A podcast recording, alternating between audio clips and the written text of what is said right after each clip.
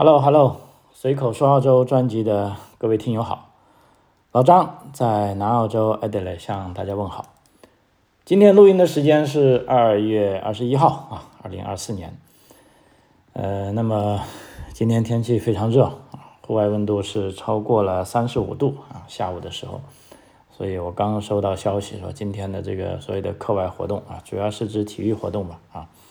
呃，凡是户外的就统统取消了。那我又可以有点时间了啊，呃，所以今天跟大家做一个关于这个教育啊，尤其是国际学生的这个学费方面的节目啊，呃，因为这段时间呢，我也比较忙哈，主要是短期留学的啊，这个学生终于啊结束学业了啊，那么要回去了，那么老张要安排各种各样的这种啊证书啊，或者有的是送别仪式啊。呃，还有就这个长期留学的啊，因为第一学期开学，呃，刚开学的前几周比较关键啊，那我们对这个学生的追踪也比较多一点啊，就确定啊这些孩子们啊是在他喜欢的学校啊过上了啊他喜欢的学习跟生活啊，因为这个好的开始嘛啊，等于说就成功了一半啊，呃，所以我们做留学这个行业的啊，都是希望这些。呃，学生啊，来到澳大利亚之后，能够真正的享受到啊这里的这种学习和生活啊，所以这段时间啊，终于可以告一段落了啊。那么我就可以按照啊咱们有的听友的要求说，哎，老张，你好久没有做这个呃关于呃这个学学习方面的 这个节目了哈。呃，其实也的确是啊，这也跟这个我接触的事情有关啊。就以前做的多呢，是我女儿上啊中学、小学的时候，她比较喜欢讲啊，回来啊，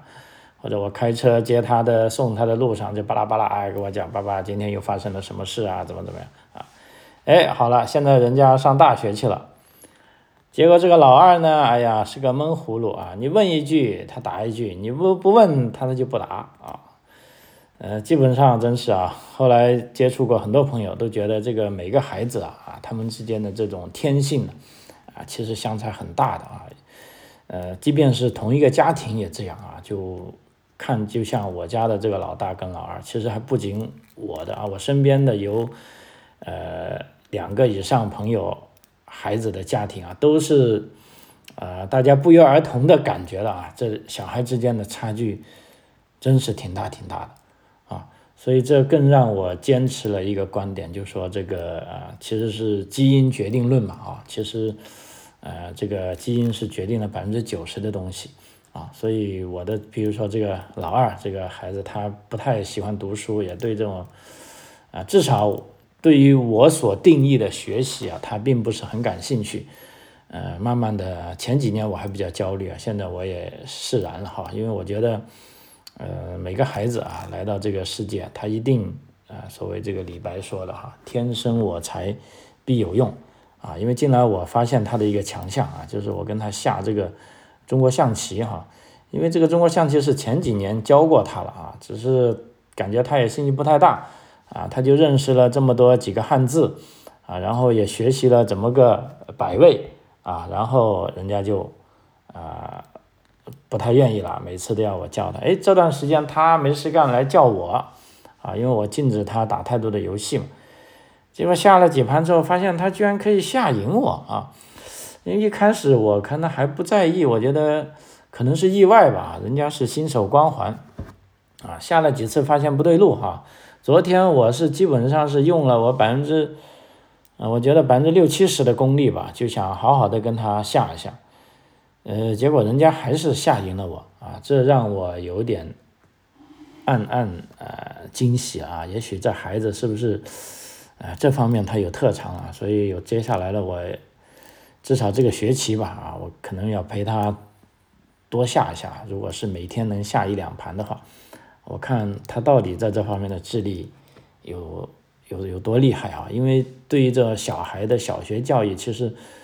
我作为一个普通家长，也是在摸索中啊。但在澳洲有个好处呢，就是说，呃，你是有这个，呃，时间，你有机会，而且还成本比较低成本的去试错啊。也就是说，为什么我这么大费周折的，呃，带他去参加各种各样的活动啊，其实也就是想在这种这些这么多活动中，让他找到一两个啊，他真的擅长的，或者至少是他喜爱的啊，那么这样呢，他再去努力啊，那么最终呢，可能呃就不用花太大啊这个太大的代价啊，就达到啊这个啊目标啊，这我觉得呃。至少比他很辛苦的达到那个目标要好得多吧？啊，这就是我自己的想法啊。其实整一个纵观这个教育澳洲的这个教育行业，包括它的教育理念和方法啊，基本上都是以这个至少是这种理念啊，认为呃真正的让他死记硬背的东西呢，这个真的是啊不太重要啊，而且更重要的是呢，是让他。激发到他的潜能，让他自己去，呃，认识啊，应该怎么样去学习啊，从而呢，呃，通过自己主动的方式，而并非这种呃被动的方式或者这种呃大量的这种填鸭式的教育，来让他获得啊一些知识啊，甚至有所创新啊，所以这也是我为什么那么。啊，推荐啊，尤其是这几年这些我看过那么多情况，啊，呃，我还是非常推荐啊，这个，呃，咱们所有的家长应该在条件成熟的情况下，啊，给孩子更多的呃机会吧，啊，呃，让每一个生命啊都绽放出它应有的光彩啊，OK。呃，现在步入正题啊，就这次跟大家分享的，就是说关于关于来澳洲留学的费用的问题。我想主要是，呃，分三大块跟大家分享一下。一个是澳洲本地啊学生的学费，第二个呢是国际学生的学费。啊，其实对于海外的朋友来说呢，更加愿意是听第二部分。啊，那为什么我还是要讲第一部分呢？因为我觉得这个是，呃，有利于大家去了解啊这个澳洲的这个。呃，教育的它这个呃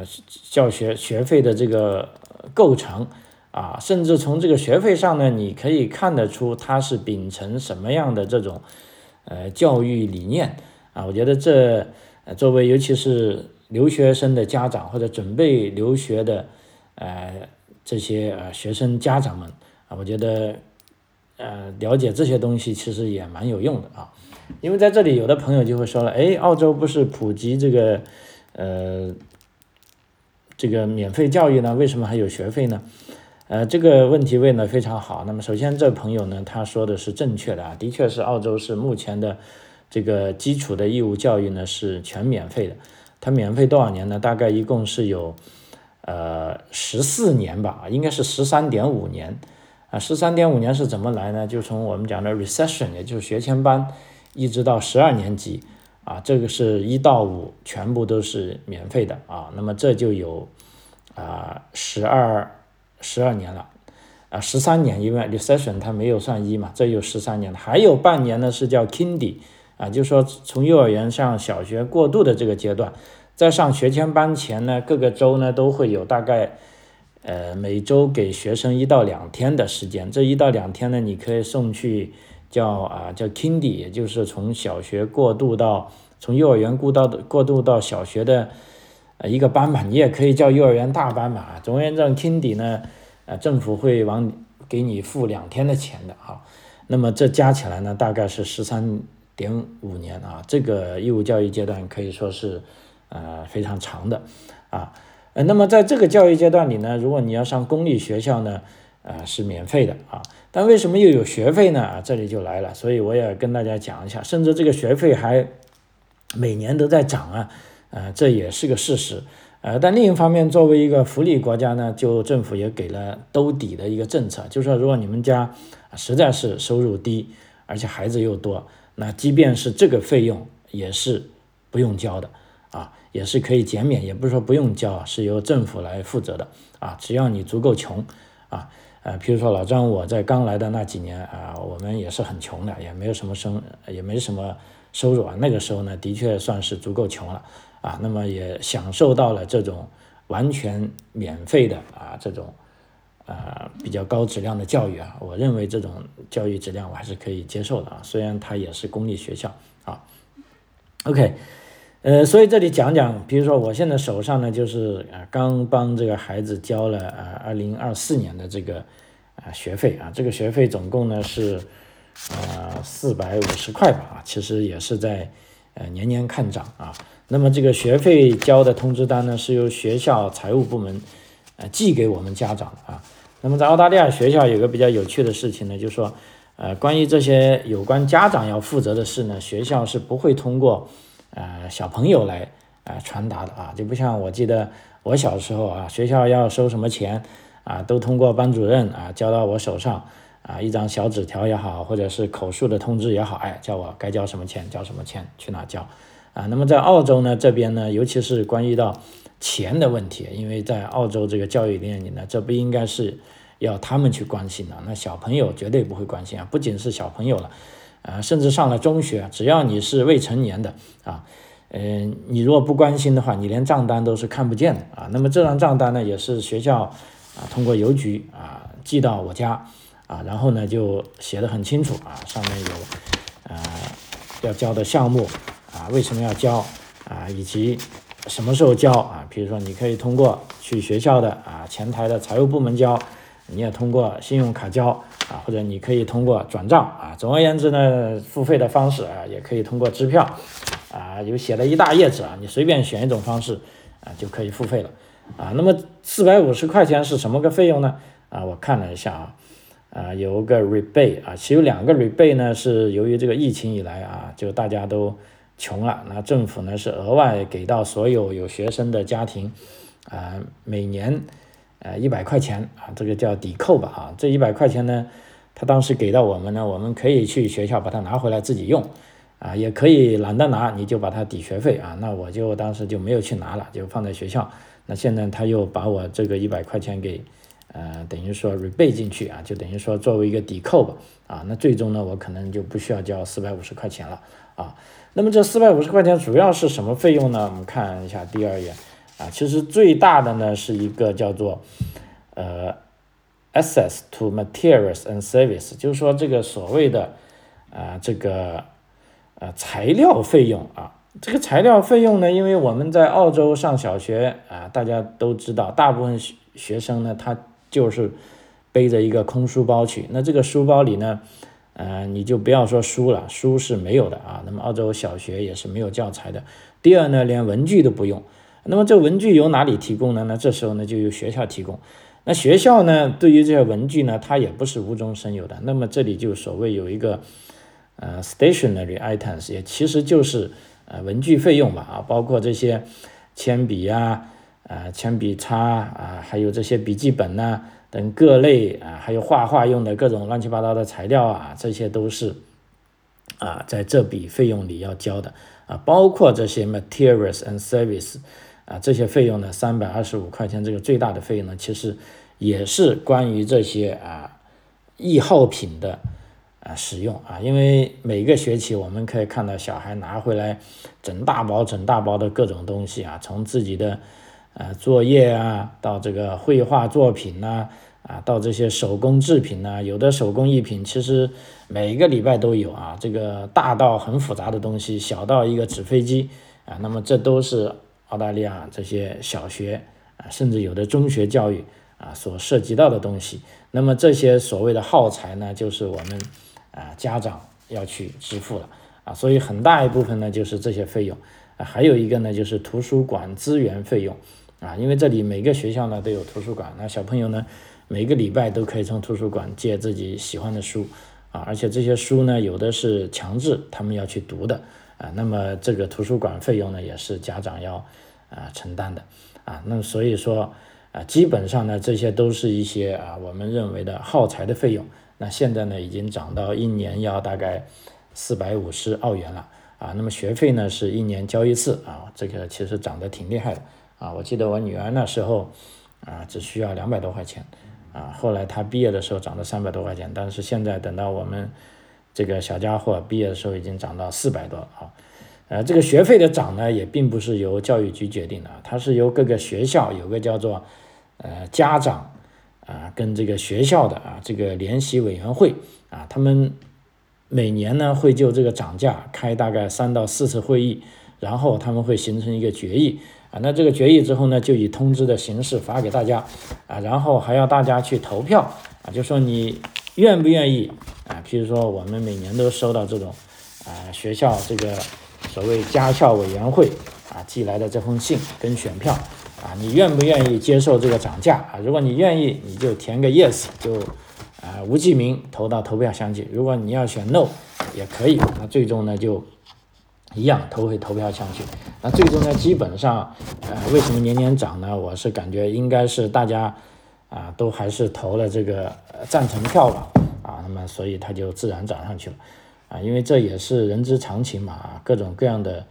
呃费用都在涨啊。那么这些呃学校的费用涨呢，好像也是。没办法要接受的啊，那刚才讲了，对于实在是非常，呃，这个收入比较低的家庭呢，那孩子又多的家庭呢，其实这个费用也是一大笔费用。那这时候呢，学校都提供的这种叫做，啊，你可以申请这个 school 卡啊，这个 school 卡呢，其实就是让你免学费的卡啊。那这时候呢，你只要简单的填写一个表啊，然后把你家庭的情况啊，比如说最主要你是有多少个孩子啊，在哪里上学。啊，还有呢，你的一个报税单啊，比如说上个财年你的报税单啊，你交上去啊，只要符合要求呢，那学校就会给一张通知你，OK，你今年就不用交这个费用啊，呃，那这也是一个很简单的，就确保了这个啊贫困的家庭啊，最终啊可以得到这个啊政府的帮助啊，啊，这也啊基本上确保了所有的孩子啊都可以在学校啊进行读书啊。呃，那么这就是本地啊家庭的一些啊开销。那对于本地家庭还有一个开销呢，就是一个所谓 excursion，就是户外教育的费用。因为呃，基本上每个澳洲的学校每个学期小朋友都有呃两到三次去户外啊，比如说去博物馆呐，或者去哪个地方玩呢？那这时候呢，还有一些额外的叫。呃，levy 啊，就 excursion 啊，这个叫啊交通费吧，大概每次是由啊五六十块钱的样子啊。像这一次啊，这一次六年级他的 excursion 费用呢就要交啊一百块钱，哎呀，我的天，还挺贵的啊。就这样呢，他们以后出去玩呢，就这个交通费跟一些必要的照顾费用啊，就包含在里面了啊。还有一些。呃，课后的体育活动的费用啊，这个就学校是不负责啊收取了。这个如果是学校组织的呢，大部分都是免费的；如果不是学校组织的呢，那就由家长啊向各个这个组织机构啊去付款。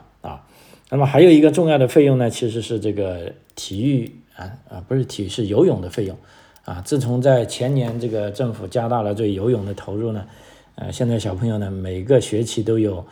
呃，一个礼拜游泳时间，那由于公立学校呢，并不是都有游泳池的啊，所以有时候学校要租用外面的游泳池啊。但这一个礼拜额外的游泳费用呢，那家长现在也是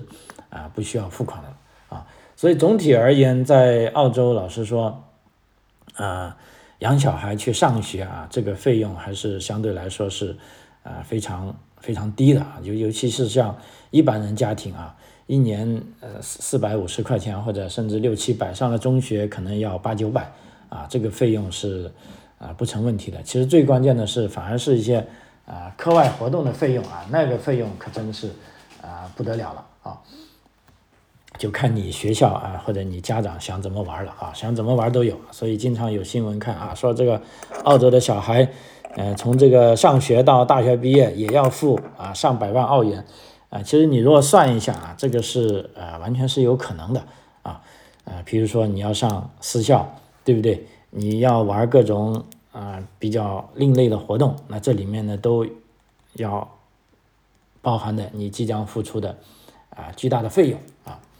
这是本地学生的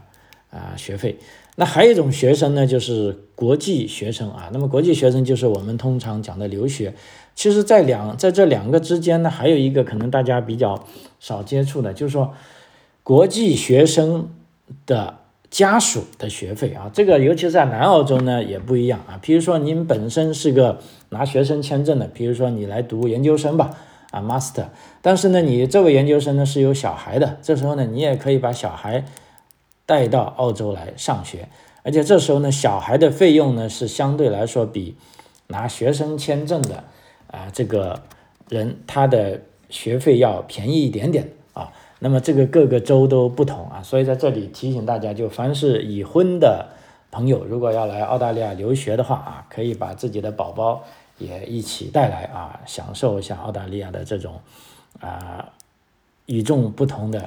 啊教育啊啊，当然了，这种前提条件呢是你首先是来学习的，你要父母要持有学生签证啊，这个很关键啊。第二个呢，呃，费用肯定要预，但是呢，也许就没有那么贵。啊，这个呃，可能有的朋友以前我们也做过啊，好像很多，尤其是中国的朋友，嗯，并不太了解啊。在这边大家，呃，老张在这里也跟大家提醒一下啊，毕竟呢，这是一个可以啊降低这个留学啊成本的一个很好的方法啊。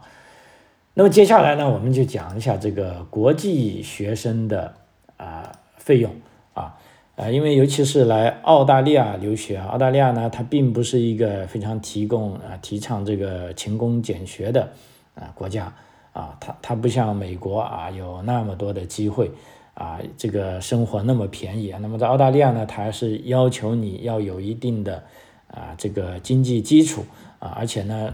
留学生尤其上了十八岁，如果要打工的话，还是受这个法律限制的。比如说现在呢。呃，每两周只能打工四十八小时，那么四十八小时呢，其实对你来说呢，啊，收入是有限的啊，并不能够啊，足以支付你在澳洲的这个啊学习跟生活，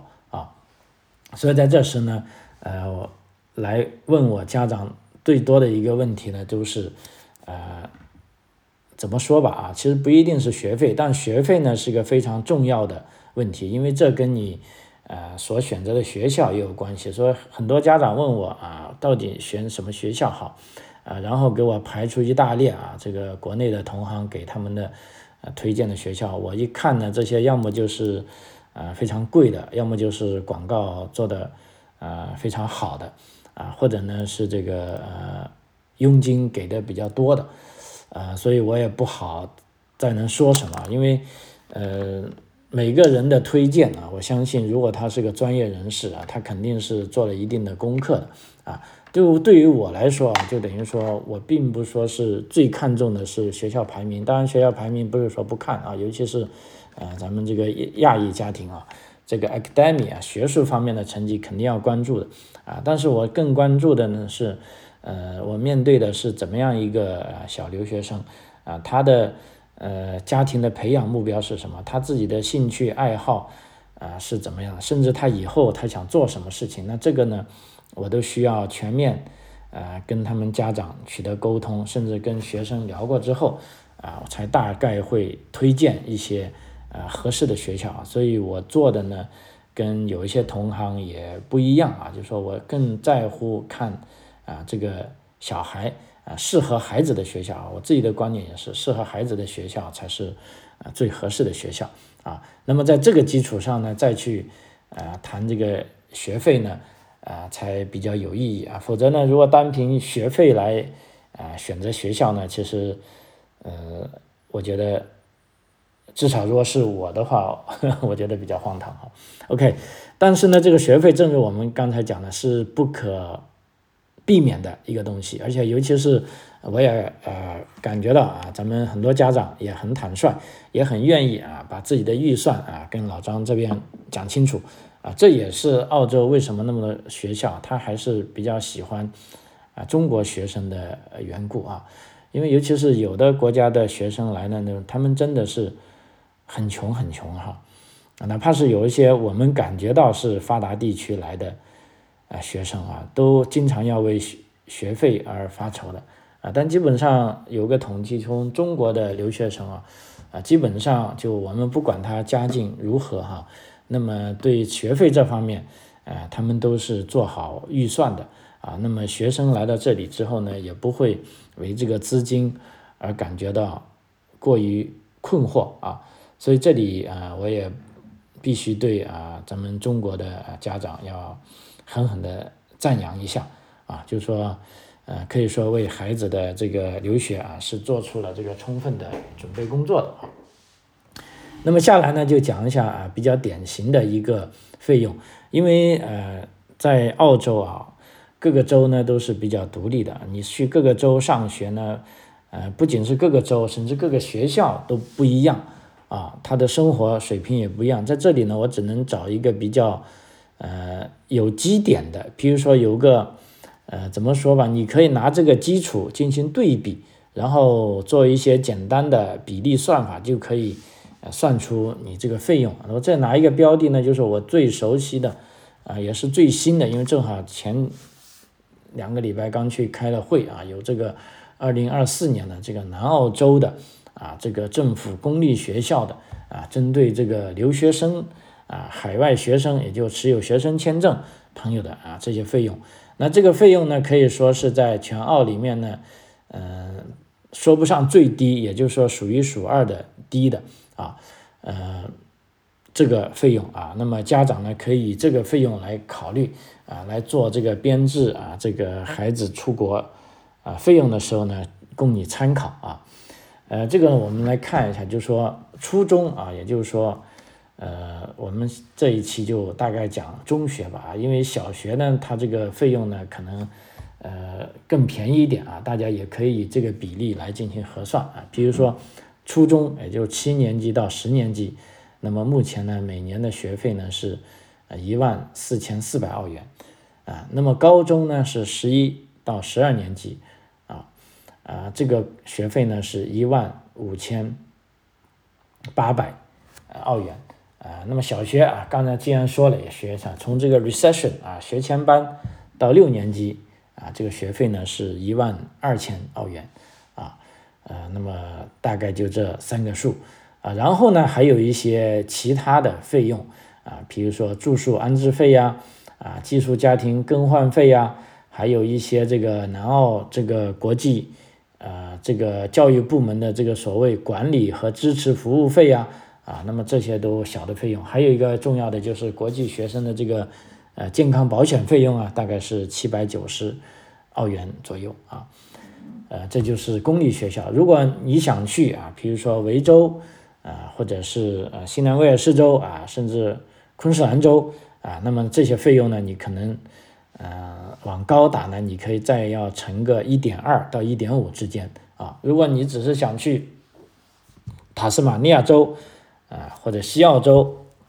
啊，甚至是北领地，那么呢，你可以在这些费用上呢再乘个零点九啊，那么它就是这个。啊，学费了，啊，那么除了学费呢，还有一个就是，啊，我们讲的啊，最大的一笔支出叫住宿跟这个食宿费吧，啊，呃，其实伙食跟这个啊居住费用，那么在南澳的公立学校呢，基本上就很少有这种我们所说的 boarding house，也就是说是啊住校啊，那么有一些私立学校会有，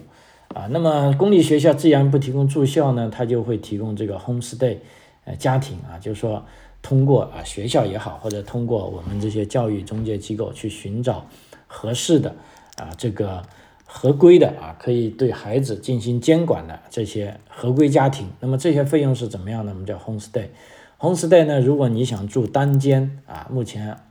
呃南澳洲政府的指导价呢是三百四十澳元每周啊。那么这个费用呢就包含吃啊跟住啊跟上互联网。啊，有的还包含洗衣服啊这些费用，啊，就是说保证小孩可以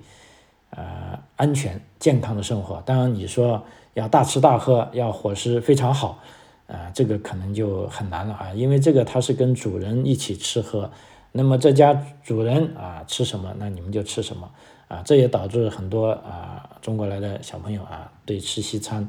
啊不太习惯啊，所以呢这里面都啊需要提前做好沟通。啊，或者呢，就只能帮他安排在这种在有亚裔文化背景的家庭里啊，有时甚至可以喝个汤啊，吃个面呢，啊，包个饺子啊，啊，甚至也有这样的家庭啊，就看啊这个家长跟学生的选择。还有呢，如果是共用房间的，比如说一个房间住两个小朋友的，那么呢，这个费用就比较低了，二百八十澳元啊。那么这些房间呢，给学生、给国际学生住的呢，都是需要由教育部跟这个呃警察局啊上门去考察的啊。警察呢主要是看安全啊，还有呢这个所有的呃十八岁的以上的家庭成员呢，呃有没有案底？如果有案底的呢是不可以做 homestay 的啊。那么这个教育局呢，他就从这个国际学生福利保护法案的角度出发啊，他来检查这个房子。比如说有个呃很有趣的地方，就是说这个房间卧室必须要有窗户的啊，嗯，因为之前有些人呢为了住更多 homestay，把车库或者很多厅改成这个房间啊，那么呢这样就导致这个房间没有窗户啊，这个是不允许的啊，像呢这样呢是属于。硬件不达标啊，也不可以做 homestay 啊，你不可以把这个孩子啊，把这个人类的未来让他住在小黑屋里啊，这样是不合法的啊，呃，所以在呃我自己认为呢，澳洲的这个对留学生的保护和关怀呢，还是呃从法律上的依据啊，到事实上每个执行层面啊，包括我们这些啊注册的行业人士啊，我们都会非常了解这些东西。啊，确保啊，这个留学生啊，可以在澳大利亚啊获得高质量的这个啊生活啊跟这个呃教育啊。OK，呃，这就是最刚才讲的大家最关心的这个学费问题啊。那么这一期主要是讲这个啊公公立学校，那么私立学校大家呃怎么样去判断呢？啊，我先说回来啊，我刚才讲的是南澳洲的这个费用，那么别的州呢，公立学校大家啊乘以相应的参数来讲，如果是私立学校呢，也给大家一个比较简单的算法，你就乘以二就好了。比如说你想去私立学校啊，那么呃十年级，那十年级呢你就大概要预个三万澳元啊，如果十二年级大概就呃三万五或者四万澳元啊，甚至有一些顶级的。啊，私校啊，现在据说已经涨到四万五澳元了。那么再过两年可能要突破五万澳元啊，也不出奇啊。尤其是在这个新州跟这个啊维州啊，维州嘛，所谓 education of state 啊，就是说教育之州。那这里那里既然有那么多的教育资源啊，那么它的教育费用也